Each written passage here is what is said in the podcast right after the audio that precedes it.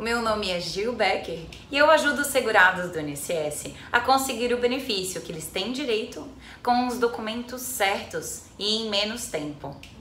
Hoje nós falaremos sobre o direito de quem completou os requisitos e já pode se aposentar, mas deixou para pedir o benefício só depois da reforma.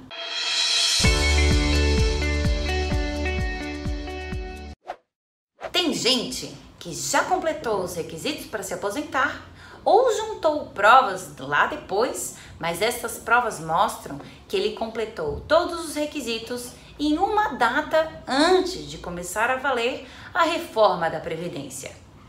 Esse segurado que completa os requisitos para se aposentar antes da reforma, mas deixa para pedir o benefício só depois que a reforma já começou a valer, tem a vantagem de poder pedir o melhor benefício.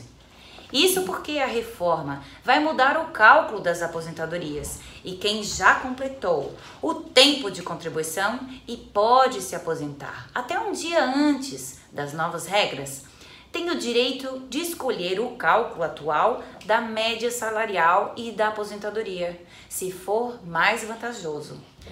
Ou seja, ele poderá escolher o melhor cálculo e a regra que dará o melhor benefício. E para isso, precisa saber as fórmulas de cada regra, da regra de antes da reforma e da regra de depois da reforma, ou então procurar um profissional da sua confiança para ajudar a esclarecer. Até agora, pelas regras da reforma, o INSS não é obrigado a fazer o cálculo do melhor benefício. Mas independente disso, quem completar o tempo mínimo de contribuição antes da reforma tem o direito adquirido de se aposentar com o cálculo que descarta os 20% menores salários de contribuição. E também quem somar o tempo de contribuição com idade e atingir 86 pontos para a mulher e 96 pontos para o homem pode se aposentar sem o fator previdenciário. Quem completa esses requisitos antes da reforma pode passar, antes da reforma passar a valer, pode pedir o benefício depois sim. E ainda pode garantir a vantagem do melhor cálculo, mas atenção, tem dois pontos que devem ser considerados. O primeiro é que se tiver o fator previdenciário, será considerado a idade e a expectativa de vida do ano que estiver pedindo aposentadoria.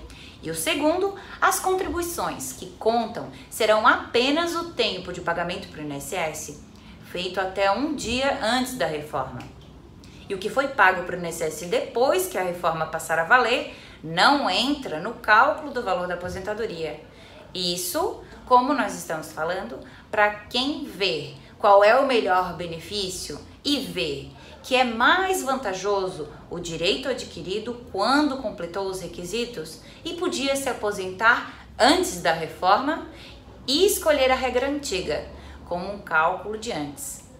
Saber isso e procurar um profissional da sua confiança pode ajudar quem conseguir mostrar que completou todos os requisitos para se aposentar antes da reforma passar a valer a escolher o melhor benefício com o melhor valor.